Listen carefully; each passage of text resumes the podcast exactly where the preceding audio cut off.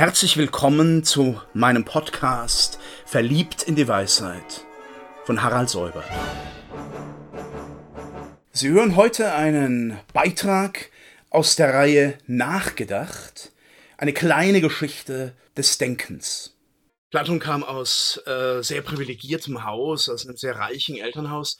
Er wollte in seiner Jugend Tragödiendichter werden, also sich an diese große Kunst, die wir vorhin erwähnt haben, anschließen. Und dann begegnet er dem Sokrates. Er ist einer in diesem Umkreis, der sich hineinziehen lässt in dieses Fragen. Und ihn bewegt dieser Sokrates, dieser Weg zur Wahrheit, zur Weisheit in einer ungeheuren Weise. Ein großer Teil des Lebenswerks von Platon besteht in Dialogen. Äh, Dialoge, die in den fast allen, fast allen Sokrates als Hauptgestalt auftritt, als Redender und zugleich Hörender, und indem wir etwas erfahren von diesem Neueinsatz der Suche nach der Wahrheit, nach der sophistischen Erschütterung. Äh, ich will gar nicht viel über die äh, Chronologie der platonischen Dialoge sagen, aber ich will sie etwas gruppieren. Ähm, man kann sagen, es gibt die frühen Sokrates-Dialoge, die sind sicher relativ früh auch tatsächlich entstanden. Und die enden eigentlich immer in einer Aporie. Aporie, von griechisch aporos, heißt kein Weg.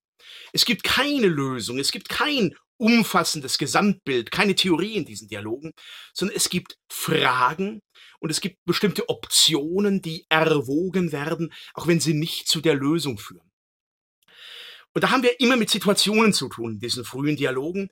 So ähnlich und ziemlich nah kann man sich vorstellen, hat Sokrates seine Leute befragt. Sokrates hat ja nicht gelehrt, er hat nicht Vorlesungen gehalten, wie ich das jetzt tue und wie das die Philosophie auch gar nicht immer tun muss, sondern er hat gefragt, was wisst ihr, was, wo kommt ihr auf euer Nichtwissen? Und was ist etwas? Und da gibt's wunderbare Dialoge, die das vorführen. Zum Beispiel den Dialog Laches, wo es darum geht, dass äh, ein Vater verwirrt ist und fragt, wie soll ich denn meine Kinder unterrichten? Welche Tugend soll ich anstreben bei meinen Kindern? Die Tapferkeit oder die Besonnenheit? Und dann äh, berät er sich mit Feldherren, mit verschiedenen Sachkundigen, aber er kommt der Wahrheit nicht näher. Und er fragt mit Sokrates, wie ist es denn mit diesen Tugenden? Beide sind ja offenbar ganz wunderbare Vor äh, Eigenschaften, die man dem Menschen wünschen kann. Tapfer zu sein und einsichtig, besonnen. Phronesis, Besonnenheit. Andrea, die Tapferkeit. Aber es kann ja durchaus sein, dass die miteinander in Konflikt kommen. Die grundsätzliche Frage, beide sind Tugenden. Na, jetzt fragen Sie mich, was Tugend ist. Das klingt ein wenig nach der tugendhaften Jungfrau im 17. Jahrhundert. Aber es ist griechisch viel härter und klarer. Tugend heißt Arete. Arete ist der Superlativ von Agathos Agathon, das Gute. Der große Gadamer, der Lehrer der Hermeneutik, der hat äh, Tugend mit Bestheit übersetzt in diesem Sinn. Das ist sehr genau. Wie können jetzt zwei Bestheiten miteinander in Konflikt kommen? Und darauf hat auch Sokrates keine Antwort, aber er gibt den Leuten die Möglichkeit darüber nachzudenken, dass das sein kann und dass das eine große Herausforderung für unser Leben und für unser Handeln ist. Oder eine andere Frage in diesen frühen Dialogen, die ich nur andeute. Äh, Eutyphron, der Dialog über einen jungen Mann, der sich angeblich auf die Frömmigkeit versteht, auf die Frömmigkeit, der Tempelpriester ist in seiner Zeit, aber der seinen eigenen Vater vor Gericht anklagt, was für die Griechen ganz, für uns wohl auch, eine ganz unmoralische Haltung ist, Handlung ist. Wie kann ein Mensch, der sagt, ich kenne das Fromme, so daneben greifen im Umgang mit dem Menschlichen. Was heißt das für die Frömmigkeit? Und da gibt der Eutyphron so seltsame Antworten, die wir aus der Religionsgeschichte auch kennen mitunter. Sagt, ja, äh, fromm ist das zu tun, was den Göttern gefällt. Und Sokrates führte ihn auf die Problematik zurück. Ihr habt doch so viele Götter, ihr Griechen. Den einen Göttern gefällt dies, den anderen gefällt jenes. Ja, wie kann dann das Fromme sein, was den Göttern gefällt? Oft sagen diese Gesprächspartner etwas, was auch Kinder uns oft sagen. Wenn du sie fragst, was ist gerecht, dann sagen die, gerecht ist, wenn man etwas tut. Also sie geben Beispiele, aber sie geben nicht den Grund der Gerechtigkeit, den Grund der Tugend. Man kommt aus diesen Dialogen manchmal heraus ein wenig verwirrt. Man versteht ein wenig auch den Ärger der Athener, dass der Sokrates ihnen keine bequemen Lösungen gegeben hat. Sehr philosophisch. In unserem heutigen Bildungskanon will man sehr oft Lösungen haben. Auch in der Bologna-Universität wollen die Studenten Skripte und Lösungen haben. Aber Sokrates gibt Fragen, Problemata. Und, meine Damen und Herren, Problematon heißt ja griechisch das Vorgebirge. Also man muss, wenn man über Probleme nachdenkt, schon in ein Gebirge hineingehen, wo man oftmals nicht alles sieht und nicht alles übersieht. In diese Problemarbeit führt er hinein.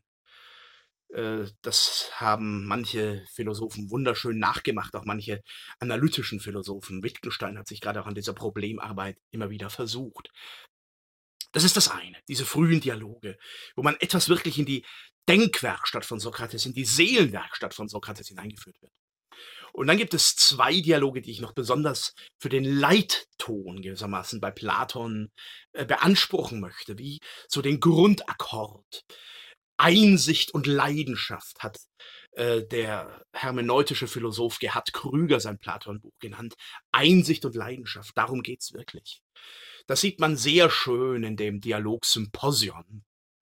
Das Gastmahl. Wie manches andere bei Platon ist das auch erstmal eine Szene. Also die Dialoge sind eingebettet in einer richtigen Szenerie, eine Art Schilderung.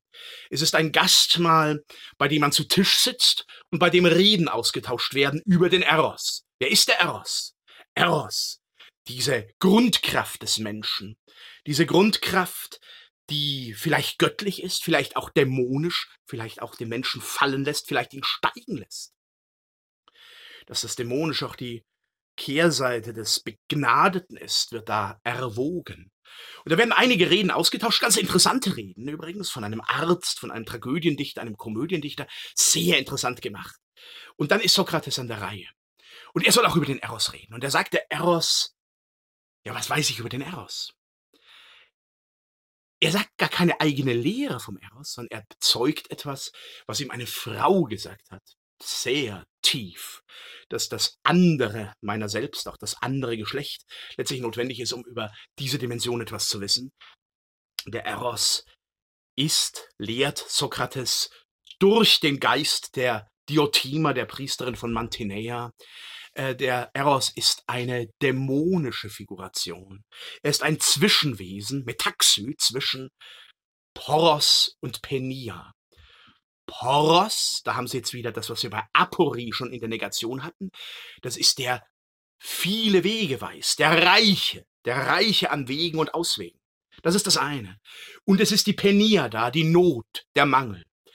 Der Eros, dieses Grundereignis menschlichen Daseins, er besteht aus diesem Zwischenfeld von Armut und Reichtum.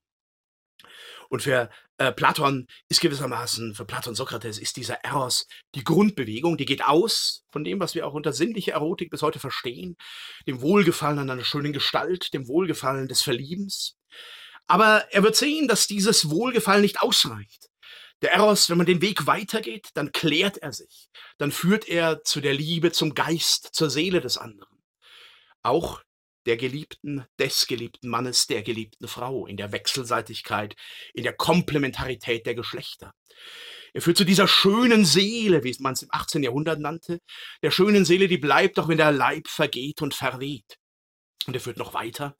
Er führt letztlich über die exemplarischen guten Seeleneigenschaften hinaus in die Frage, was ist das Gute selber? Triebkraft nimmt der Eros eigentlich wirklich von diesem sich finden und suchen in einer Glut, in einer Leidenschaft, die aber hineinführt in die Einsicht. Leidenschaft und Einsicht.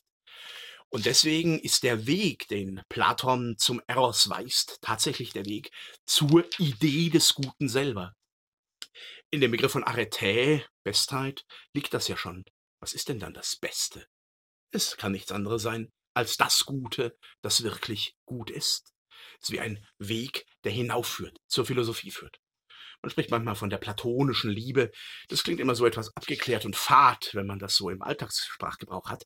Aber es meint tatsächlich diese Welterkennungs- und Erkundungskraft des Eros, auf die Platon das erste Mal gestoßen ist.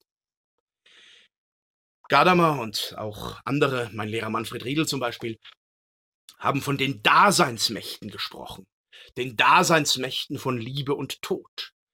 Das endliche in der Weltsein des Menschen, ein wenig ein heiliger Begriff, aber der hier durchaus passt, bewegt sich zwischen diesen Daseinsmächten. Die zweite Daseinsmacht, den Tod, werden wir dann in der nächsten Sequenz beleuchten, denn er führt sehr tief in die Metaphysik von Platon hinein.